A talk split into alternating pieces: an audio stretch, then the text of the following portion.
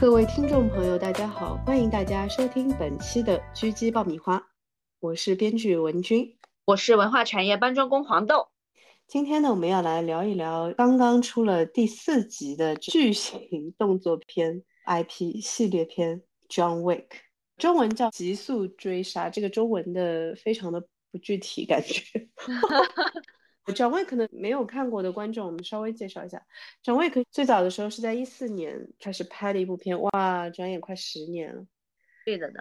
所以演员动作都不利索了，哦，真的特别明显。对，因为毕竟当年还是青春年少嘛。再回过去看第一部的时候很感慨，因为他第一部的时候真的身形非常的矫健，很多的动作就是跳上跳下非常漂亮。第一部的时候呢，其实是非常轰动的，当时，嗯，因为当时其实一四年左右的时间呢，已经是动作片整个的类型。开始大家有点疲劳的一个时间点，大家都在等说有什么新的类型，然后呢就出现了 John Wick。John Wick 呢是一个非常特别的类型，为什么这么说呢？就通常我们看到的动作片，或者说是好莱坞的这些特效大片的这种方向，要么就是做了一个很复杂的世界观，嗯，你看的主要是奇观类的东西，就是你在其他的电影作品里面不会看到的。这些场景，然后也很烧钱，也很好看，看得很爽。那另外一种类型呢，是说会走一点情感的方向的东西。我个人比较喜欢的类型，文戏做的比较漂亮。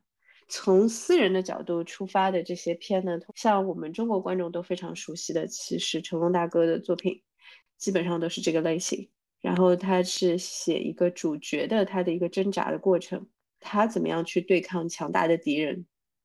啊，等于是说这个很早了。我们之前看到的一般是这个两个大类，巨型世世界观的这种呢，通常它会放一些相对群像的东西。嗯，那另外一个类型呢，就是它是一个 single 的，就是单一的一个英雄的主角，然后他是这样子从头打到尾。那么 John Wick 呢，很神奇，竟然是把这两个结合在了一个作品里面。哦。这个是为什么我说它是一个非常特殊的作品，在它之后，其实我觉得比较接近，几乎能够达到它的这个点的，就是《王牌特工》。嗯呃，因为《王牌特工》也是一个，就是世界观很完整，它背后有很复杂的，就是系统啊，然后所有的那些元素性的道具啊这些。嗯，但是你觉得，呃，John Wick，呃，跟《王牌特工》比，呃，它更？有优势，甚至是说它能够源源不断的做成四部，每一部居然分数都还差不多，就是一致得到好评。还有还有它什么样的特点？我个人嗯总感觉就是它很有武侠的感觉。呃，是的，这个是我接下来要展开的。但是是先让我说前一个点，就是为什么大家会那么喜欢这个片，而且是四部。我觉得其实和它结合了两种类型的特色，在一个片里面是很有关系的。嗯，就你喜欢看一个孤胆英雄的故事的观众，和喜欢看这些元素丰富啊，然后世界观很完整啊，有一些呃奇观，有一些探秘啊，有不同的分支角色可以出现这些东西的观众也会很喜欢他，所以他等于是讨好了两类的观众啊，所以相对顾客满意度比较高一点。那么。他的第一步呢，其实是从一个，首先说一下，就是之后其实学这个开场的就很多了，嗯，因为我个人觉得，就就是在动作片里面，这种类型的主角的设定还是比较常见的，他是选择了一个主角最弱的那个点切进去的，嗯，你是说他状态最弱，还是说他情感最人生低谷啊？很多的都是这 这种的点。动作大片类很多都喜欢找这种的点切进去，就是这个主角在人生最低谷的时间，甚至于包括《谍影重重》也是，嗯，他都是选在这个主角最弱、最弱、最脆弱的那个点上切进去，开始整个故事的。那么张卫可能，呃，其实从这个角度来说，他没有离开这个大的套路，是他的妻子刚刚去世，他的妻子是绝症去世的，然后，嗯，他是很爱他的妻子的，而且当时为了能够。脱离他的犯罪事业，付出了很大的代价，就是为了能够和他的妻子在一起。嗯，John Wick，我们解释一下，他的职业是杀手，对，而且是圈内非常有名的。因为我印象蛮深刻的，因为这个编剧非常的擅长这种京剧和京剧的反复 callback。他的第一集的时候的那个故事的开始是这样子的：他妻子去世之后呢，特地留了一条狗给他，嗯，就是想跟他说，是你需要一些就是能给你带来爱的东西。他说你的车是不算的。然后，所以就给了他一条小狗嘛，也超可爱。然后结果没有想到呢，有一群这种就是像地痞流氓的这种感觉，小流氓，然后看上了他的车，他不愿意卖，然后他们就半夜跑到他家，把他揍了一顿，把他狗杀了，然后又把他车抢了。哎，怎么说呢？他整个的 build up，他整个铺垫其实是动作片里面非常非常经典的做法，全部都是侧写。嗯。所有的人都在说说这个人有多可怕啊！对对对，从那个就是抢了他车的人，把那个车送去一个车行，想要就是改他的识别码，他要把他的识别码呃擦掉，就是整个车要看不出来是别人的车，是这个意思。然后那个车行的那个老板其实也是这个抢他车的这个孩子的父亲的手下，其实相当于是这个关系。看到这个车就马上脸色煞白，说这个车你从谁手里抢的？这个人说：“你是抢的 John Wick 的车，对吧？”然后就上来揍了他一拳。他跟他父亲说了这个事情，然后他父亲本来是要打电话去骂这个车行的老板的，结果这个车行老板说：“你知道他抢谁的车吗？他抢了 John Wick 的车。”这个其实说实话，真的非常非常的传统的用法。嗯。是气氛一步一步烘托，气氛组，对，就是所有的那些，包括这个孩子本身，他是一个这种地痞流氓啊。By the way，演这个抢了 John Wick 的车的这个演员，是在《传游》里面应该是演的 Theon 呃 Greyjoy，就是最后被割割礼了的小泼皮，是把他割礼的那一个吧？嗯，他是就是被虐待的那个，嗯。嗯，对，这个演员不知道为什么每次都 演一些就是反正有缺陷的角色，要么就是嗯身体残疾，要么就是缺心眼儿。然后呢，他父亲知道了这个事情呢，等他回去的时候，然后这个时候就非常典型了。这个其实也是我们这边在做动作片的时候很喜欢用的一个方法，等于是两波另外的人在互相说这个主角是个什么人，他曾经做了一个什么事情。同时把主角这边在干什么的镜头和这个做一个对剪啊，这个是非常非常经典的一个，我个人非常的喜欢，因为我很喜欢一些这种经典的处理带来的一种优雅的感觉。他的就是说故事的方式是非常不急不躁的，然后你听我慢慢给你讲这个故事的感觉。就很舒服，这个印象我很深刻。虽然是那么多年前看的，我到现在都记得。那个是他父亲跟他说，这个人是 Baba Booey，然后那个他他儿子说 The Boogeyman。嗯，The Boogeyman 呢其实是夜魔神，好像我记得传说中的带来噩梦的那个魔鬼。嗯。但是其实他在就是整个杀手圈，因为在那个夏洛克那个片里面也有提到过的 Boogeyman，是他们有一个很著名的杀手，也是 叫这个名字 Boogeyman，然后是一个非常巨大的这样的一个人，然后他是用手把你掐死。然后他儿子回答说的 Boogeyman 之后，他的父亲说的是，其实我的说法不准确，He is not the Boogeyman，He's the one you sent to kill the Boogeyman。是他说的是，如果有一天你必须要把 Boogeyman 杀掉的话，你会派 John Wick 去。嗯，非常拽，有没有？对，这气氛都已经烘托到这里了，你就会非常期待他后面会怎么样嘛。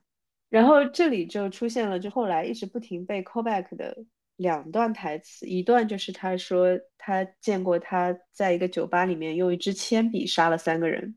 One pencil，一直强调一支铅笔啊，三个人啊。还有一个就是说，John Wick is a man of focus, of commitment, of sheer will。对，这个在第二集和第三集里面稍微提到了一点点，但是没有没有说完。就是第第一集和第二集是把这句话完整说完的。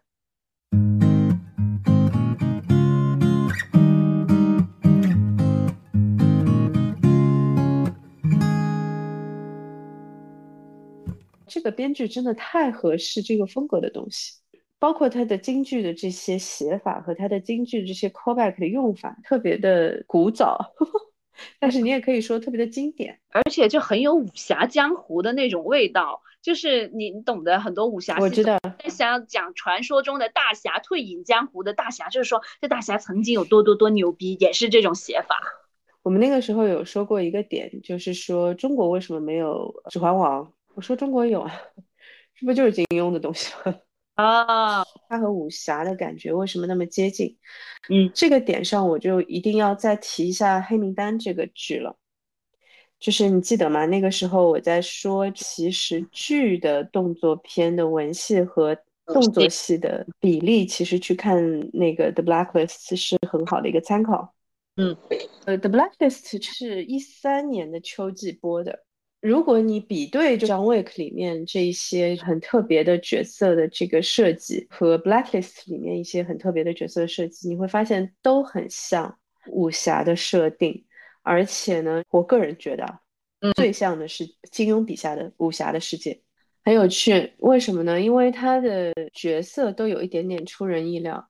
因为你去看金庸，他是经常会写就已经苟延残喘的一个老头，结果 结果人家很厉害，很能打那样子。嗯，你们老奶奶，然后用毒用的特别强，你记得吗？啊，总总有这种。John Wick 里面那个黑人的那个，其实就很典型的感觉，就是丐帮嘛。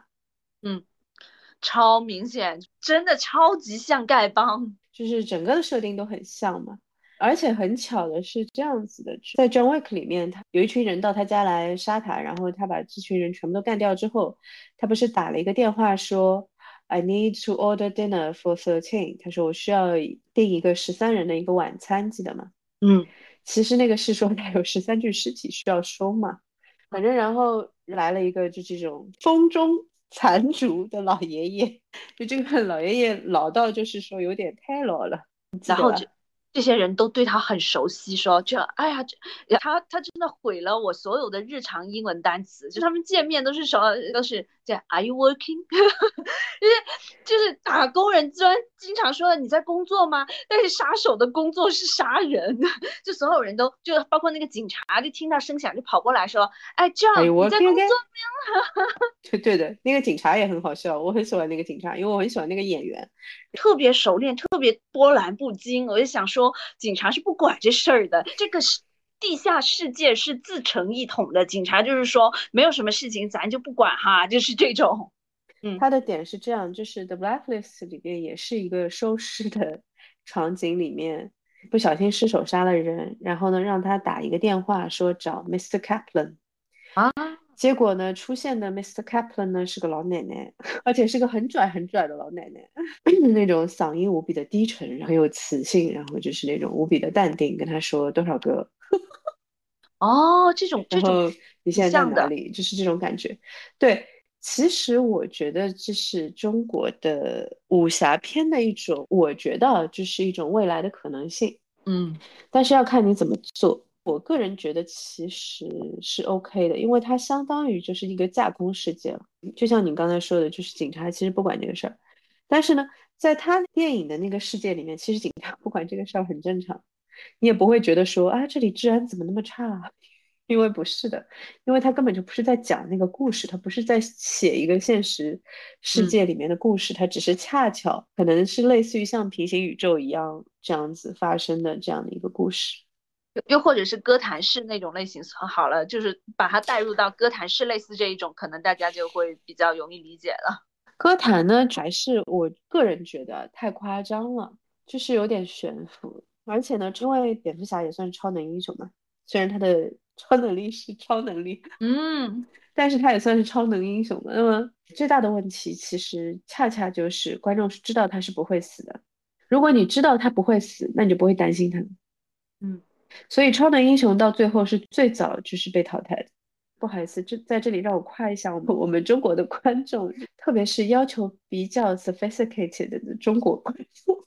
我觉得中国观众是很有包容度的，但是你不能一直给我看无脑爽片，就是实在太无脑了，就无脑到都没有剧情了，只只剩就是特效，然后飞来飞去。打来打去，然后我又知道你是不会死的，那我到底在看什么？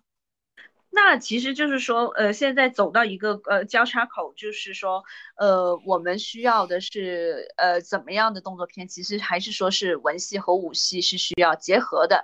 我们已经过了那个追求就是超级特效或者是追求一味打打打的那那个时代时段了，对吧？我觉得很早就过了。嗯，我觉得还是一个审美疲劳的问题，就是。你可以是每年有一到两部这样的作品没有问题，但是现在已经不是一年一到两部的这个节奏了，现在是每个月，每个月有一部嘛，每个月有一部这样子，所以就很疲劳，感觉没有看出什么区别来，几乎都记不住，因为你没有文戏的加持，你只有动作戏，嗯，其实大家是有点累的。这个文戏除了就是说主角就是这种大量的比较安静。非打斗场面之外，其实还包括这个世界观，包括它这些呃各种设定，对吧？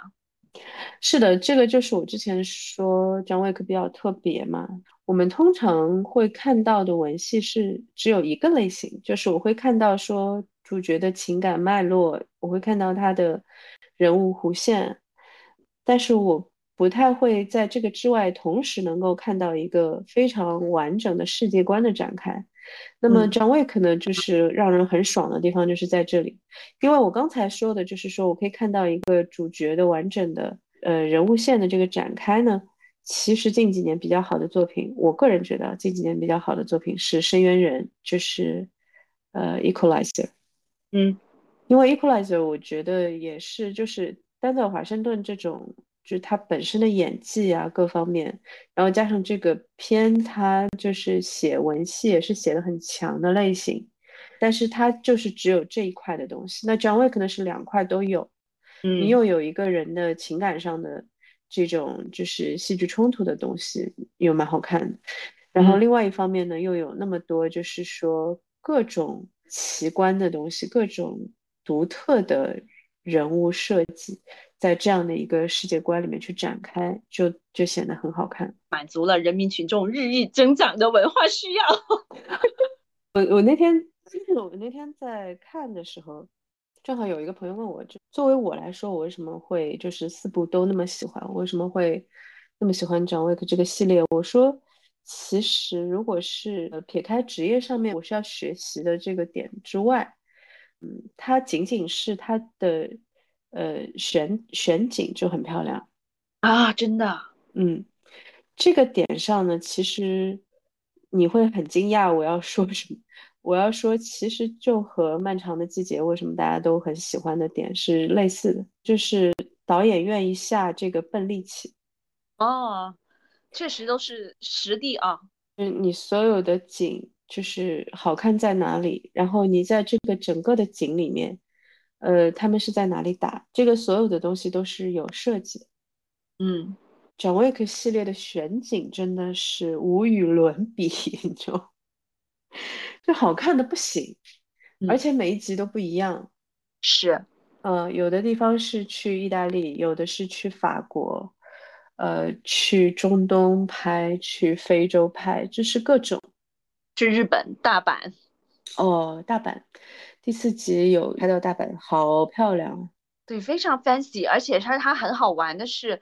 他像吴宇森那个时候的暴力美学，就是在教堂撒点鸽子之类似这一种啊。他这一部戏最经典的暴力美学是所有人喜欢穿着黑西装，穿着好看的西装，而且是还有嗯，就是它里面有一个设定，就是说他们有很多特异功能的西装，就里面还有一一层薄薄的那个呃防弹的那种呃那种布料，给能能帮你挡子弹，就西装底下就就薄薄一层给你挡子弹，然后就是去非常好看的古代。建筑，或者是呃万里都是沙漠的那种非常美的一些场景，又或者是一个超级豪华的酒店里面，啥事也不做，咱就是开打。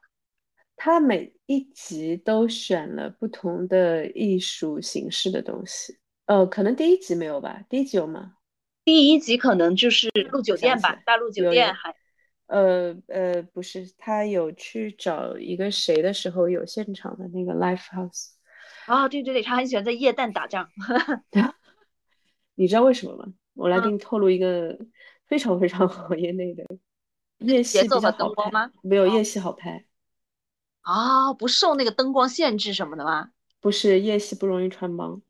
哦，我我有没有很现实？突然就不浪漫了，对吧？我真的纯粹是以为是节奏还有灯光在夜店比较好看之类的。呃，是的，但是呃，从 John Wick 这个系列来说，我觉得他很多的打戏放在晚上是对的，因为他的就 to be honest，说个大白话，他嗯大部分的卡司是不会打的，所以拍夜戏是安全的。如果你是所有的主要卡司，或者说至少是整个的这个就是 action team 都是比较强的情况下呢，其实呢，你看国产的很多动作片都喜欢拍白天戏，啊，白天就是说是硬桥硬马的人才能是才能用上，就好看呀，啊你不浪费啊，他们所有的拳脚功夫都不浪费，很漂亮，翻上翻下，比较细致，是不是？对，一招一式，就是你在亮的地方打，很漂亮的，非常漂亮，嗯，然后你不会打门呢，还是夜戏吧。呃，用夜色遮掩遮掩。但是这个点上，我觉得还是要给这个导演 credit，他也确实是比较会用灯光的一个导演，嗯，真的很好就他。的，对吧？他很多的景其实是很喜欢用呃灯光的这种效应，包括本身的那些动作镜头的设计，就喜欢用到光影的那个效果。我一我记得有一集是有在镜子，全是镜子的一个一个位置打的嘛。是，然后第四集的时候，在大阪的那个打也是他们那个全部都是玻璃的那个展柜嘛，呃嗯展台嘛，然后在这个当中穿梭，还有屏风啊什么的，就是他是一个蛮会用这种光影啊、透视啊这些的效果的导演，就用的也很漂亮。嗯，然后这种风格其实也是很适合 John Wick 这个片的，因为，嗯，说实话，你做 John Wick 就不要想着怎么落地了。它就是有种漫画的感觉。对，很多人都以为它是先有的漫画嘛。其实它是个原创故事，我记得是是吧？呃，对。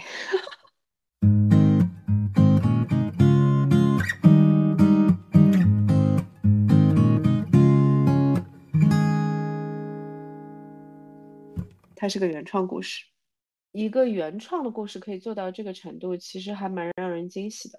但是这几年大方向上好的这些动作片，其实基本上都没有漫画，像 Taken 也好啊，像那个 Equalizer，像这个 John Wick，都是没有这个原作的。然后杀手和狗这条线，我想特别提一下。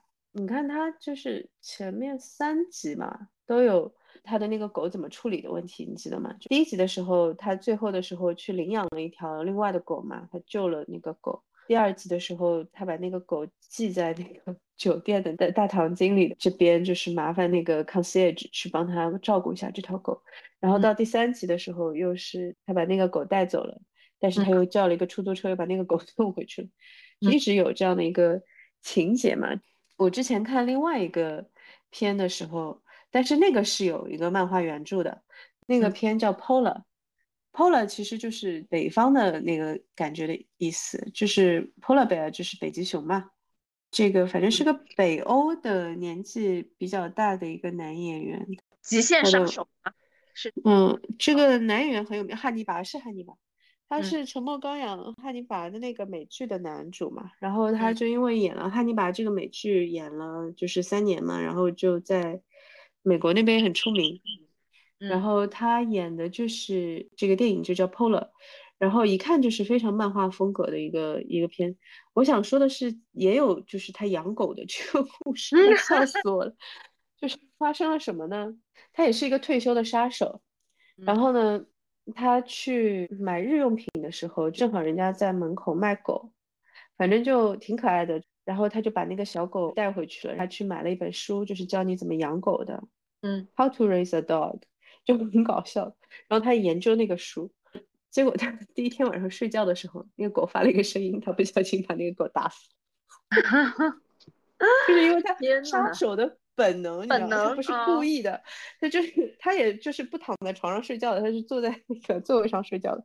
然后呢，那个狗发了个声音，他就非常不开心嘛。你第二天他就换了一缸鱼，我不会死买一啊个对，买一个不会发声音的。他这个职业敏感性，这这个细节很好哎。就好可爱。我不是说他杀了狗很可爱，我就是很同情他，就是很作孽的。但是就是反正就很好玩，对，就是整个这件事情都是又有点好笑又有点惨，因为你会觉得可能把杀手这样的一个角色和狗和就是很可爱的小狗狗放在一起，就是一个很萌的设定这样子。然后《蒋卫克》里面也是。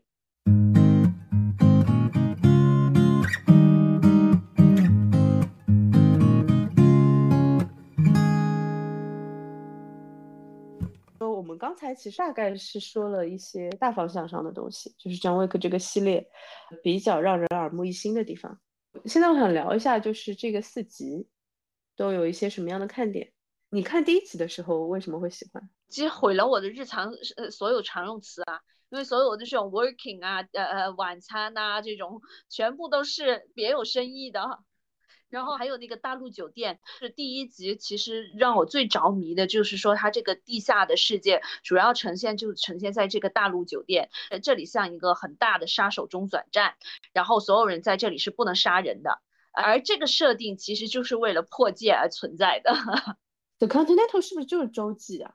酒店没有，就那个洲际好像是 Continent 吧？OK，我那个时候就纠结了很久，这个酒店到底是不是？真的就是有，我不是说这个酒店是不是存在，我是说就是是不是有叫这个名字酒店。Anyway，这个不重要。呃，今年会有一个美剧，马上也要上了，大概是十月份上吧，就叫 The Continental，就是讲这个酒店里面发生的事情。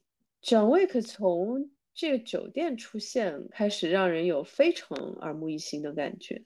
然后这个点其实就是我跟你说的那个点，就是它竟然结合了两种类型片的。元素在一个作品里面，而且毫无违和感，做的很漂亮。嗯，我当时看到《Continental》也是很喜欢，而且就是说，呃，我喜欢它那个金币的设计。哦，对对这个金币真的太好了。嗯，就很漂亮，这些道具的细节，当然它那个选址也是不差的，很好看。它的第一集还比较收敛吧。嗯，没有离开美国。到第二集就开始完全放开了。我第一集的时候最喜欢的一个就是他到 Continental 的时候的这个点，然后后面的点其实我喜欢的是那些让我会很想了解还有什么的那些系统性的设计，包括他们是怎么买追杀令啊，那个我都很喜欢。哦，就是那个接线系统也很有意思。他们的说法是说，是为了避开这个互联网，他们是自己有自己的接线系统的，然后都是非常非常老派的那种，打电话，然后就是一个很老的服务器，把那个信息发到所有杀手的那个手机上啊。对，你看到没有？他们传那个就上下楼传那个信息，就是那个东西，就是它是一个管子，然后你把那个纸卷放到一个桶里面。塞进去，它嗖就上去了。嗯，那个就是我在说为什么 silo 里面没有用，而且是他他这样说法，其实你是可以理解的。他照照这样说，是因为他要避开这个更高信息发达的互联网系统。他们因为是一个超级完整的一个犯罪网络吧？嗯，真的。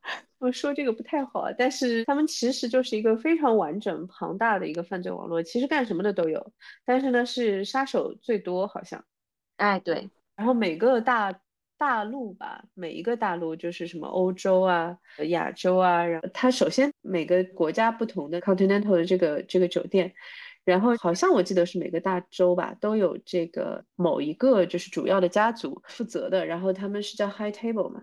嗯，对，其其实第一步的时候，呃，好像没有说那么多，只是告诉你有这个大陆酒店啊，咱这个体系是用的是金币啊，但是就是很好玩的时候，第一步是它。算是爆了吧，因为是啊两千万美金的投入赚了八千多万票房嘛，然后就爆了之后就是他们就开始做做接下来的计划嘛，基本上是一二三我会觉得更系统一些，基本上是每一集都会给你揭开 John Wick 的人人生的一个呃记忆碎片的感觉，就是他认识什么人，他有曾什么样的过去，以及就是说这个地下世界还有什么东西是你还不知道的。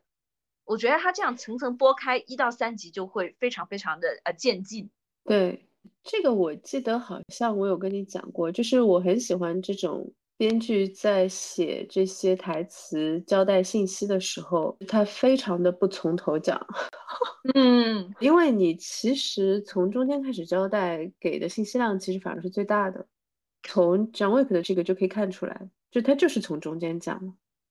之前这两个人发生了什么，这你得往下看了。嗯，这种写作方式我就很喜欢。其实有很多的编剧惯用的技巧都是这个，但是我觉得它在动作片里面是更好用的，因为你篇幅更少嘛。嗯，你本来其他类型的呃电影的话，其实你的文戏量基本上是要占到几乎百分之七十到七十五这样子。然后动作片的话，你的文戏量最多最多只有百分之四十。大家不是来听你白活的，你就差不多聊完可以了，就赶紧打。其实动作戏很好玩的，它拍起来很累，所以呢，其实你在《John Wick》里面也可以看得到，就还是追逐戏多，追逐戏多。然后呢，它通过这种场景的丰富和漂亮，就是我刚才说的，它用这些光影啊、透视啊、镜子啊这些元素的东西，啊，包括艺术品啊，它用这些东西，等于来装饰他的动作镜头。这样的话就可以让他的打戏本身，一方面当然是不单调的问题，那另外一方面是说就很好看，就整个景怎么样都是好看的。所以就会有人点评他说是叫文艺复兴动作片。就第一是说他确实是真的打的，另外一个就是说他用确实用了很多美学上的东西，尤其是喜欢用一些华丽古建筑啊，还有这种历博物馆设计啊，就这些东西来给它增色了。对，作为这个片来说，一点都不违和。嗯，因为它本来的设定也是这种嘛，是属于这种就是很有某个年代的仪式感的这种感觉。对，你看它 Continental 的整个酒店的内部的那种装修也是，呃，非常复古。嗯，啊，可是真的我好喜欢啊，就暴力和和美啊，就是这个暴力不是说是摧毁脆弱的人，而是它摧毁所有美丽的美学、美丽的建筑，或者是说所有美丽的。东西，哎呦，你说的来老作孽的，就就 观众看了就会很爽啊！但就是这一块是真的，呃呃，摧毁建筑真的比较好，比比摧毁人好一点点。因为我每次看他这种就是打人啊，有有一些场景是真的，就是你明显看得出来他就是走 R 级片，尤其是那种就是把铅笔戳进人的眼睛的那一刻啊，我哆嗦了。就这这种某一些场景真的让我非常非常的不舒服，而缓解这种不舒服的方式，居然是因为说他的某一种很漫画、很很很二次元的这个有点悬浮的画风，能够帮我缓解这种痛苦。因为我知道，就是说这不是现实世界，就不然你看他每一部戏在杀这么多人，真的就挺挺痛苦的。有的时候你想想说，现实世界如果真的是这样子的话，你就会觉得说太可怕。包括基努里维斯每一次都得被人揍啊，被人家用用枪 biang biang biang 啊，然后他全身其实都是伤口的，好可爱。不，呃，你不是有拿到那个就是单子吗？他每集杀了多少人那个单子？对对对，真的很多。那个是多少人来着？来，我们来看一眼。呃，总共四百三十九人，四部戏，然后杀人最多的就是第四部，第四部杀了一百四十人。哇哦！你看到第四部差不多是翻倍了。哎，这个也很有意思啊。第一部只有七十七，你知道为什么第三部只有九十四吗？为什么？第三部基本上都在交代他完整的那个世界观。啊，没空杀他那个，呃，对，时间不太够。就是，哎呀，我好忙，我好忙。哎呀，我没有空杀。哦，你再等等，好吧。呃，第三部主要的就是 high table，它主要是要呃强调这个高桌，就是这种。它里面其实交代了很多东西，一个就是说他其实自己是有自己的一个家族的，他有一个 family 的。那个他在一开场的时候呢，就交代，就是说其实他回到这个犯罪的世界，你看他从这个点上是很有教育意义的，就是他回到这个犯罪的世界，所以就是说。当人家拿出一个 marker 出来，我都不知道 marker 的中文叫什么，翻成了什么？血气，血气啊，血气，就是把 marker 拿出来给他，呃，把血气拿出来，就是给他的话，他是必须要接受这个任务嘛？嗯，这是第二集的那，因为这个是当年他欠人家的嘛。这个血气的设计就是里边按了一个他的那个带血的那个手印。嗯，然后别人拿着这个，就等于是他欠别人的这样，这样很 literal 啊，有没有？就是很字面意思。嗯嗯，就人家拿着这个，就是你欠我的这个是吧？金属欠条，现成的，就是跟咱互联网世界总是格格不入哈，总是喜欢搞一些实物，还有一些仪式感。哦，好好看。我觉得也是因为，就是说我们现在就是互联网世界嘛，就我们已经很少看到这些东西了。嗯，就包括货币这件事情，你知道我的意思吗？就是实体货币啊，他们那些传递信息，要么就是发个短信，要么就是那个在在第四步就是是全靠电台的嘛。这电台名字就叫 W U S I A 武 侠电台。就有点过了，不过我我那个时候看过一个，当时是功夫熊猫的两位编剧来这边做讲座，好像是，然后他们也有说这个点，就是说，呃，其实他们两个人在大学的一个共同爱好就是看武侠片，嗯，他们就是会约着一起。By the way，我觉得应该没有少受打击啊，这个在国 国外的男性里面应该算是非常非常 nerdy 的一种。一种表现就是他们两个人，两个直男约着一起去看电影，这是没有前途的。但是 anyway，所以他们俩是武侠迷嘛，嗯。然后功夫熊猫这个项目就是他们是他们一直想做的一个项目，然后最后也做出来了，就就很棒。然后我是觉得 赵薇克这个编剧。多半是跟这两位是一个类类型，肯定是看过武侠，嗯，应该是不止看过，嗯，因为实在太像了，就是用的一些设定，包括那个丐帮啊，包括就是其他的那些，嗯。呃，包括整个武林吧，就是都很像，嗯，但是我觉得这个是好的，这个不是不好。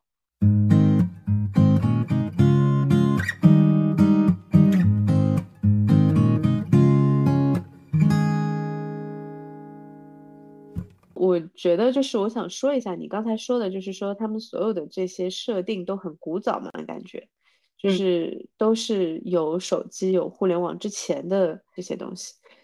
其实这个在他自己的逻辑里面是完全自洽的。嗯，他等于是做了一个特别完整的这个设定的体系。这也是为什么我最早的时候就跟你说，这个片给我的感觉很像一个游戏。我我记得那个时候是马丁·西克塞斯，因为。他其实算是美国的导演界的重磅级的一位，就是元老了嘛。他之前就是因为说了一个这个话，然后就得罪了整个美国的这个行业，是什么呢？就是他说那个现在的很多的这个特效的大片已经不是电影了，所以他觉得他们更像是主题公园，就是像 theme park。嗯，我不觉得这是一种贬低啊，因为我觉得他说的有一定的道理。而且我觉得这个不存在贬义或者是褒义，它就是一个怎么说呢，就是一个定义判断的问题。嗯，然后蒋卫可给我的感觉真的很像一个游戏，我不知道他现在做游戏吗？我觉得他做游戏也很合适。嗯，你不是觉得他特别像漫画吗？呃，尤其是那种逆逆袭爽文什么的，就是呃，我一个也一个想要退休的人，为什么你们都不让我退休？我我立刻就出来揍人。谁谁让我退不上休，我就揍谁谁，遇神杀神。他给我的感觉最初比较像漫画的点，其实他的镜头没有漫画的前提下，很少会有镜头拍的那么的风格化。嗯，导演审美吧，团队审美。对，然后我就觉得很棒。这个导演也真的是属于肯花笨力气的。因为确实，我觉得他三部除了编剧真的很用心思，把三部的故事，特别是文戏的部分做的很完整嘛，嗯，然后把世界观也都拉完整。除了这个点之外，其实导演也是非常的花力气的。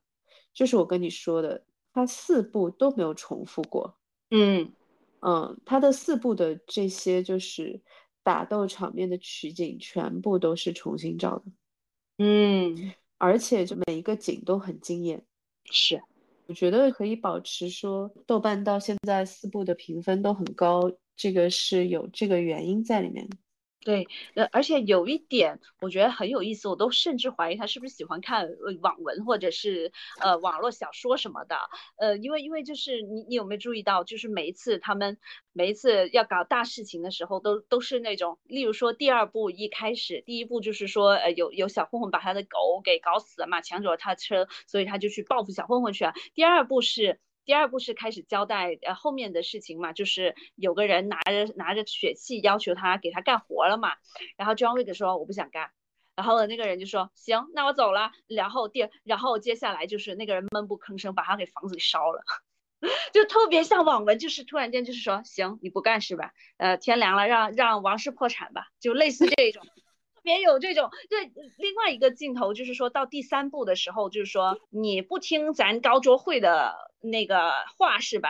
那行，这个纽约酒店、纽约大陆酒店不没必要存在了，立刻炸了吧，就这样。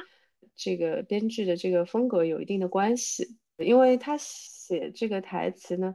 有一种我我个人审美上面非常喜欢的举重若轻的这种感觉，真的。然后一旦他举重若轻到这种程度呢，你就会觉得有点潮唧唧的，就有点讽刺感，嗯，然后就有点好笑。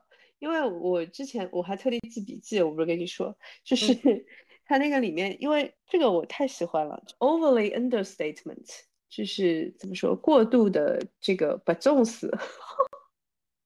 所表现出来的一种潮唧唧的感觉，就呃，美国影史上最著名 in overly understatement，就是那个 Houston we have a problem，休斯顿我们有个问题，就是那个阿波罗十三号，就其实他们是那个飞船要炸了，因为他们发现外舱某个位置有个洞。哦，他发现的是这个问题，然后他的台词是说 Houston we have a problem，就这种你知道吗？由于过度的，就是淡然表达一个 巨大的问题，然后显得老潮的。《John Wick》里面充满了这种词儿，你知道吗？真的就很好笑。就是他那个房子不是炸了吗？然后那个警察，就是你前面说的那个，就是 警察看到他，然后说：“Are you working？” 哎呀，Are you working again？你是要回去工作了吗？就他房子炸成这样，就烧没了，然后。然后那个警察问的是说，Are you working again？所有的人在这里都是都大家都不紧张的，就是这样就呃最紧张的就是说被 John Wick 追杀的人，就这种这种是比较紧张的，其他人都感觉很淡定。对，然后我记了一个就是我个人也很喜欢的一个台词，是他就是已经被追杀到不行了，然后逃到了那个黑人那里。第二集的时候，第一次逃到了那个丐帮。嗯嗯，第一次逃到了丐帮，然后已经处于就是绝境了这个状态。然后那个黑人跟他来了一句说：“你不太擅长退休这件事情。”啊是，You're not good at retiring。就这个事情明明是比他所表述的这个情况要严重的多的。然后他说的是说：“You're not very good at retiring。”是。就蛮可爱的，就我觉得这个编剧的整体的台词风格就是这个样子的。我个人觉得这是一种观众也会比较喜欢的一种台词风格，嗯，没有那么紧张嘛，对吧？嗯。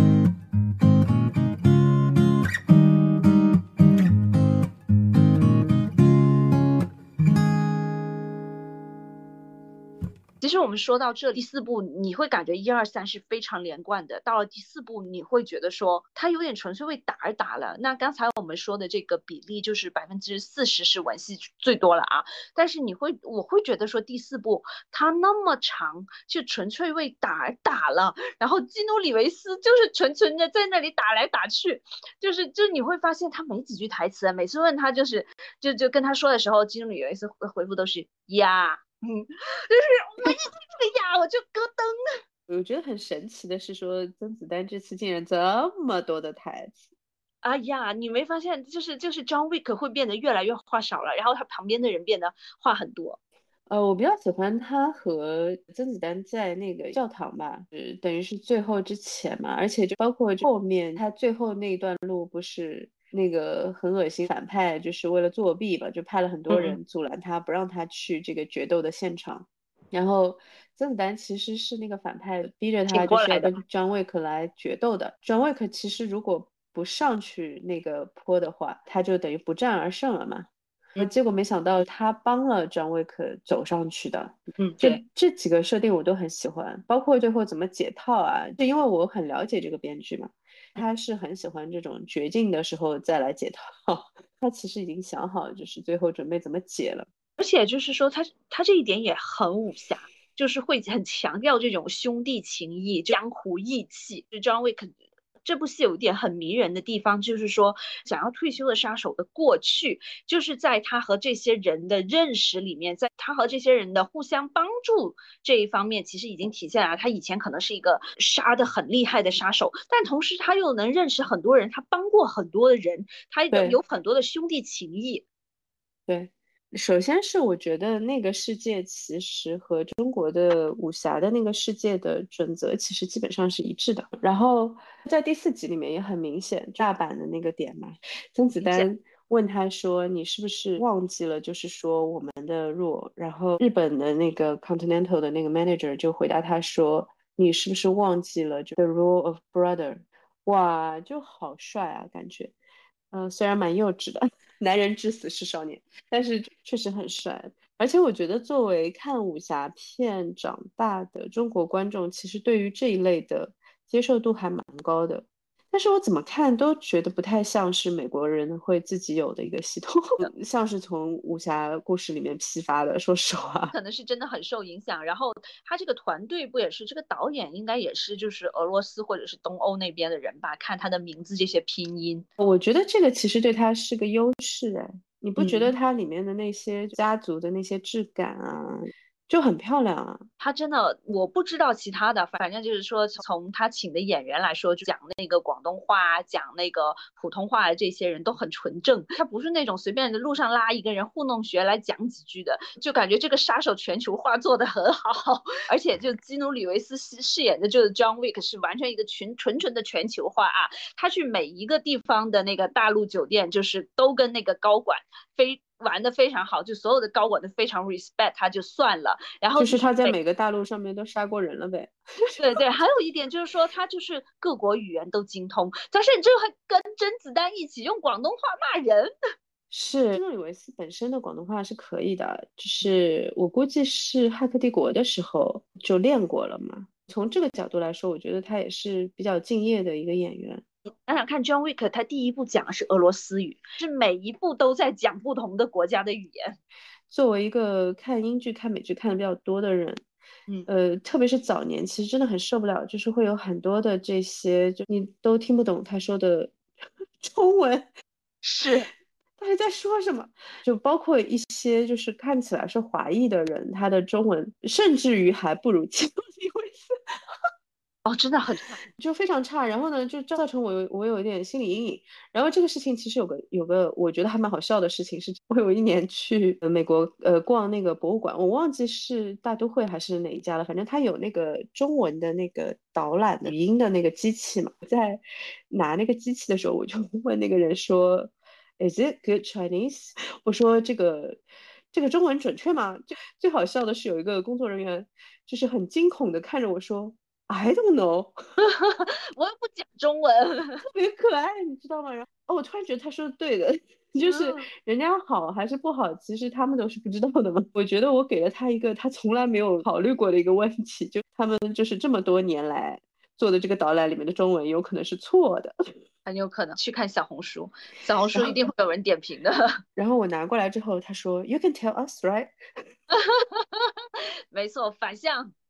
哎呦，我跟你说太好笑了，嗯，这真的是 PTSD，在美国的影视作品里面听过太多太多差的中文了，以至于我偶尔听到一个标准的，会觉得说哇，鼓鼓掌，好感人啊！而且就是说，是因为他就在各国语言，他很尊重这种各国语言嘛，他到哪里就就真的是让他们用这种地方的语言说嘛，你就会甚至会觉得说是一个武侠全球化，对。在 John Wick 的世界里面，没有一个国家，没有一个地区是不受重视的。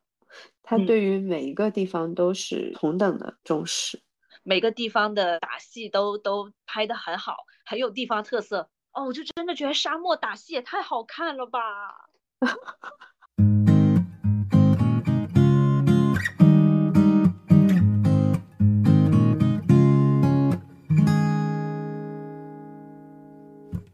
的打戏真的一言难尽哎，他的文戏我觉得水准一如既往，但是他的四的打戏不知道为什么，而且超级慢。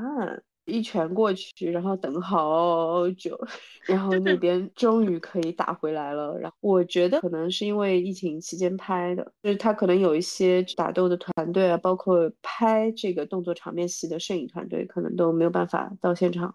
就因为这个而而降低的水准，我会觉得很痛苦。而且字的片长真的太长了，那么长的篇幅我真的受不了。我觉得说文戏好看。其实对我的说服力会比较好一点。我，我记得我看过最难看的吻戏，我已经忘了是漫威的哪一部了。就反正当时也是为了业务学习，关键是逻辑上完全没有办法。我猜是因为它是分开拍的，类似于就是说开开局一场打斗戏嘛。首先，by the way，这个一定要声明一下，所有的动作片基本上。John Wick 的那个第一集算是比较特殊的一个情况，他是文戏开场，就是他感觉上快要死了的那个点上面，就是他在看他妻子的那个视频嘛。基本上动作片开局就是打戏，反正我们多少年来收到的这个都是这样。为什么呢？因为你要告诉观众，首先你要默认观众没有看过这个这个片嘛。你给观众看打戏的点是在于说，所有的动作片你要告诉观众你在干嘛。啊，开宗明义啊，对，开宗明义。然后就是除了这个点之外，你要向观众展示这个主角能干什么。这就好像说，呃，打游戏的时候都会有一个 trailer，然后会告诉你说你有什么样的工具可以使用。啊，你现在水平大概是到哪哪里？对，通常就他会比较平稳，就是他把信息是先告诉观众。我有一次在看一个，我都已经想不起来是哪一集了，反正是某一集，就是那个。他们就应该是美队啊，什么包括那个黑寡妇啊什么的都在开局一段打戏，然后呢，是其中一个很很小的角色被他们按在地上，他就为了透露一个关键信息，就是冬兵被抓了。而且呢，他们马上就要把冬兵给破防了，就就是这个文戏的设计是单纯为了让他把这段信息说出来。他最后一句话还差大概一两个字的时候，又来了一个超能英雄，然后嘣把他给崩了。有必要吗？判断一个角色是不是纯功能角色，是看他有没有跟其他角色戏，对不对？我真的从来没有见过。在一个正常的动作片或者说特效大片里面，能在一个连名字都没有的角色身上 放那么大一段台词的，那这不是在水吗？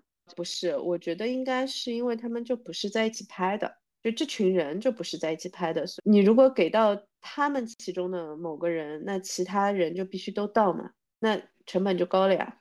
啊，又是纯纯的经费上的考量。这个我其实可以理解，我不能理解的是，你给了这么小一个角色，而且你还做的这么粗劣。他说完这段词儿，就把他给崩了，就是不尊重观众。对的，你这也太草率了吧？这点要夸夸姜伟，是呀。比较利落，他每次就是有的时候他们的信息就是就是点一点头，说说句彼此的名字，大家就已经对上暗号了。因为我觉得他是个社恐，他就是 Winston，然后那个那个那个 manager 就对他说一下 John，然后就两个人嗯叫一声名字结束。事情比较严重的时候，他叫他 Jonathan。啊，对对对，嗯，这里说一下非常遗憾，就是演那个 concierge 的那个黑人演员今年去世了。对对对，演那个纽约的这一家 Continental 的 manager 这个演员，第四集里面也是贡献了很多很多这个非常经典的台词嘛。他是我非常喜欢的一个演员。最早的时候呢，是一个应该大家都没有听过的美剧，叫《列王记》The Kings，里面演那个国王的啊，这个台词好的我简直了。后来大家都知道的那个就是美国众神。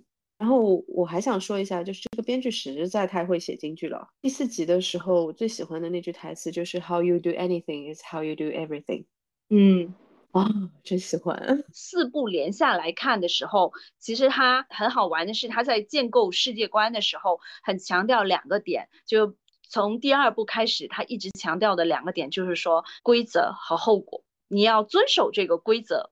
那你不遵守的后果就是你会被全世界追追杀，就是说这是高桌定下来规则。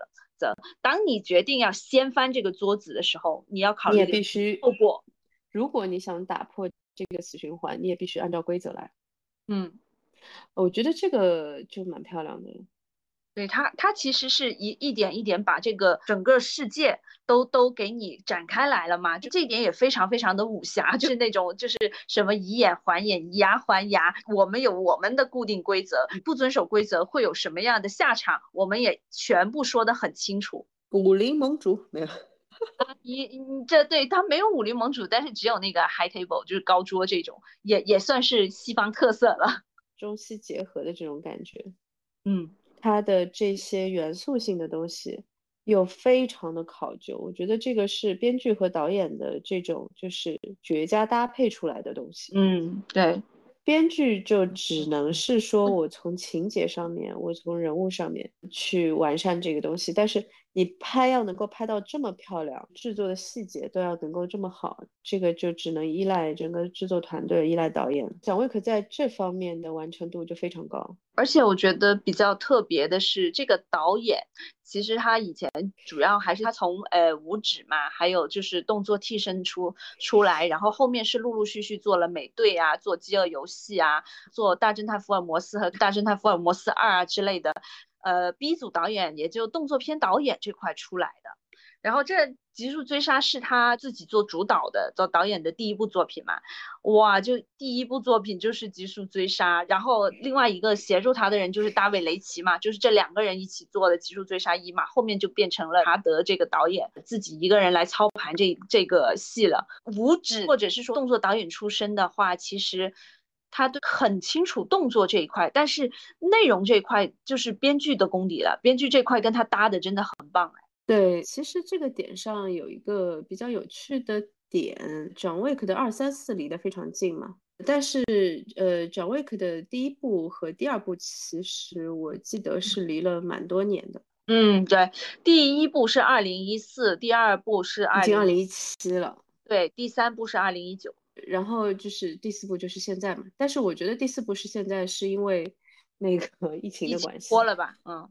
你记得吗？你之前在说，其实本来编剧在写的时候，以为就这一部就结束了，所以他是没有考虑说要把它做后面这几部的。其实，在好莱坞的规则里面，其实比较难的是在这种点上面，就是他他其实没有想好二和三怎么做，但是他居然后面做成了现在这个样子，已经很厉害了。对，但是我说的还不是这个编剧技巧的问题。因为我个人蛮喜欢基诺里维斯的，我比较喜欢这种就是很扎实的类型的演员。我那个时候看过一个采访，其实蒋卫可能够拍就是二三四和他个人的努力是很有关系的。在好莱坞的规则其实是这样子的，就当时的这个导演，即使他已经拍出了《John Wick 一》，但是因为他的就是经验其实不够的嘛，嗯，其实编剧的问题也是一样的，就是他的经验是不够的，所以你会看到他的那个编剧单子上面会有其他人出现。嗯，就是因为他们希望能够呃保障拍摄电影的编剧和导演在刚刚成长起来的时候，其实，在好莱坞的话语权是很小的。其实当时就是虽然一非常的成功，但是呃最大的可能性是说这个编剧和导演其实都会被换掉，IP 会被买下来。人家很客气，但是人家会是这个操作嘛？所以就是有问过那个基诺里维斯说。呃，蒋卫可当时是不是你非常想要就是继续拍下去？他说是的，我当时非常的喜欢这个这个系列，所以我我个人觉得就是说能够保持同一个班底，其实和基诺里维斯是有点关系的，因为他毕竟是比较大的一个明星嘛，他会在这方面比较有话语权。然后说到 另外一个问题，就是同一个采访里面，就是人家问他说，你就是拍到现在的所有这些片，你还有哪个片其实是很想拍续集的？嗯，他说就是康斯坦丁啊。其实我个人也是没有理解康斯坦丁这个系列为什么没有，因为康斯坦丁真的是就是各方面你知道吗？镜头美学啊，各方面叙事啊，就是都绝了。他的世界观是非常完整的，这种设计所有的系统啊，虽然当然对吧，我们有圣经嘛，但是 但是确实就是非常的完整。你很少会看到一个电影作品把它背后的这些系统做的这么完整。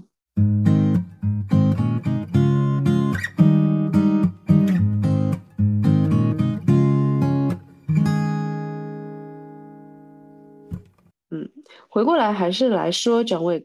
呃，我觉得不只是导演是一个愿意花笨力气的，编剧也是个愿意花笨力气。我去查了一下，他那个背后不是有很多纹身嘛？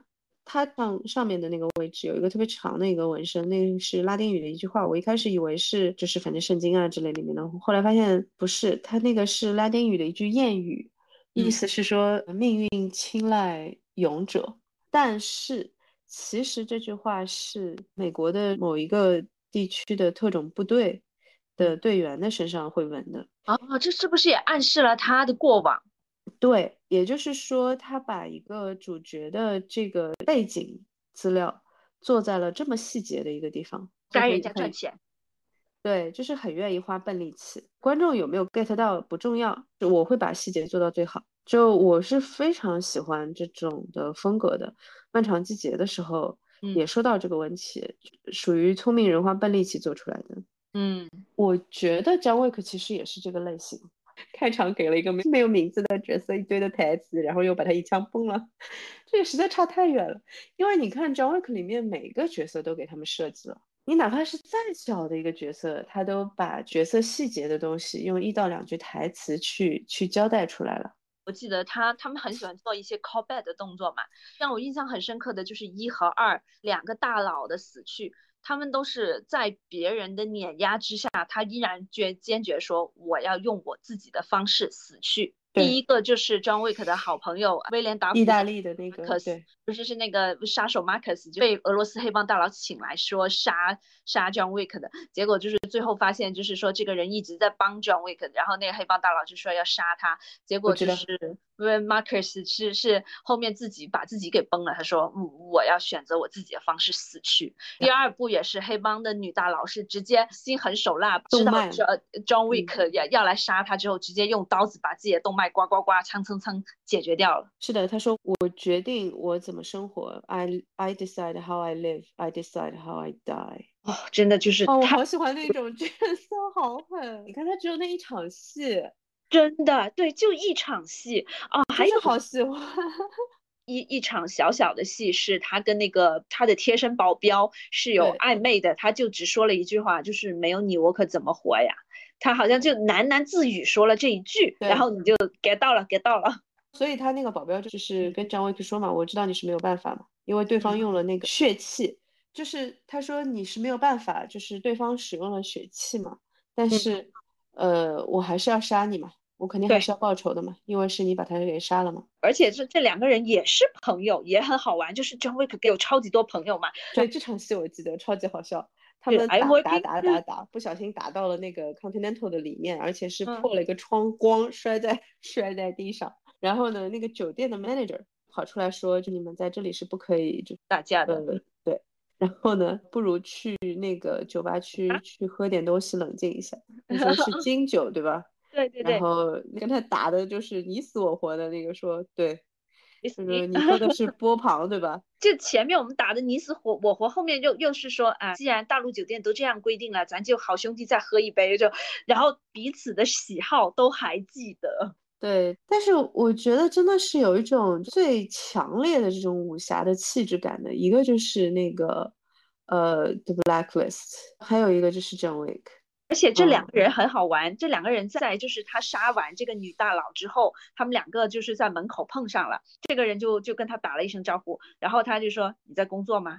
然后他点头，嗯，他就问这个男的说你在工作吗？嗯，然后两个人立刻就反应过来了。对，这他们的台词真的没什么废话，但是信息量很大，就挺好的呀。我喜欢没有废话的台词。哦，对对，写动作片的面试，说实话，就是你的预算更少嘛。你写其他的电影的话，你的台词预算还还还多一点。你写动作片的话，你台词预算更少，所以我就没有什么 废话的。但是你写一个剧的话，你肯定生活当中肯定有废话。嗯，反正挺好笑的。我们今天要不就先聊到这里，我们后面还会有几期的节目都会聊 John Wick，然后会聊一些就现在的这些动作片的类型。对，透过 John Wick 去聊其他的动作片，因为我其实还是有蛮多想要聊的动作片的类型的，包括就是 Taken 啊，包括 Equalizer 啊，然后呃，包括我觉得你会很喜欢的那个谍影重重啊这种，嗯嗯，就是有的是多类型的这种穿插，那有的是说在一个类型里面怎么样去做创新，就我觉得这些都很强，嗯，对。插播一句，《谍影重重五》我记得分数是急速下滑。呃，不是，等等，《谍影重重》有五啊？我记得是好像是有五吧，反正是四还是五，就反正是显得急速追杀四部的分数居然都差不多，是很感人的好吗？我记我不知道，我记得是四还是五啊？反正是最后一部分数急速下滑了。这如果真的有五，那我也可以 理解吧。我看一看，是啊，《谍影重重五》就之前几部 都是八的，它它第五部是才七点多，《谍影重重四》就已经急速下滑了，四和五就很不行了。我觉得这个也可以理解啊，就我觉得不完全是有没有疲劳的问题，因为有的时候是说他真的就是已经讲完了呀，就像那个《骇客帝国四》一样的呀，《骇客帝国四》自己那个导演和那个呃编剧的组合那对要死了姐妹，当年《骇客帝国一》的时候，他们还是一对兄弟。Anyway，他们在那个剧本里面就是写了一段台词，讽刺他们的那个制片方的。嗯，啊，就抓着他们赶鸭子上架写做吗？对。就是那个游戏公司，这里给就是不知道的人科普一下，就是《骇客帝国四》的呃背景设定是什么？就是说你有的这个人已经不记得就是所有前面发生的事情，然后他已经回到了 Matrix 的内部，然后他去的是一家游戏公司，这家游戏公司他是做研发的，他研发的这个游戏就叫不是叫 Matrix，好像是吧？反正就是就是它跟故事是一个类型的故事，至少。嗯，就是跟他研发的这个游戏，其实基本上就是讲的 Matrix 故事。嗯，他那个老板就是有一天跑进来跟他说，就是说上头的意思，要他把这个游戏再更新一个版本。然后他说这个游戏已经没有必要再更新版本了呀，为什么要？然后那个说说是这样的，他说呃上头已经说了。呃，你要愿意干呢，你就干；你要不愿意干呢，他就换人来干。我觉得他们基本上就把自己当时和那个资方的那个对话就 写出来，写进去了，嗯，就蛮好笑的。Oh my god，几乎可以感受得到他们不想拍这一部。但是作为影迷来说呢，我又是不仅是看了，而且还是连夜看了的那种。嗯，对，因为确实很喜欢这个系列。By the way，其实《骇客帝国》也是动作片，而且它也开创了一个动作片的类型。嗯，这个就是我们后期可以聊的啦。对，好，那我们今天就先这样。嗯，我们下一期再见。再见，拜拜，拜拜。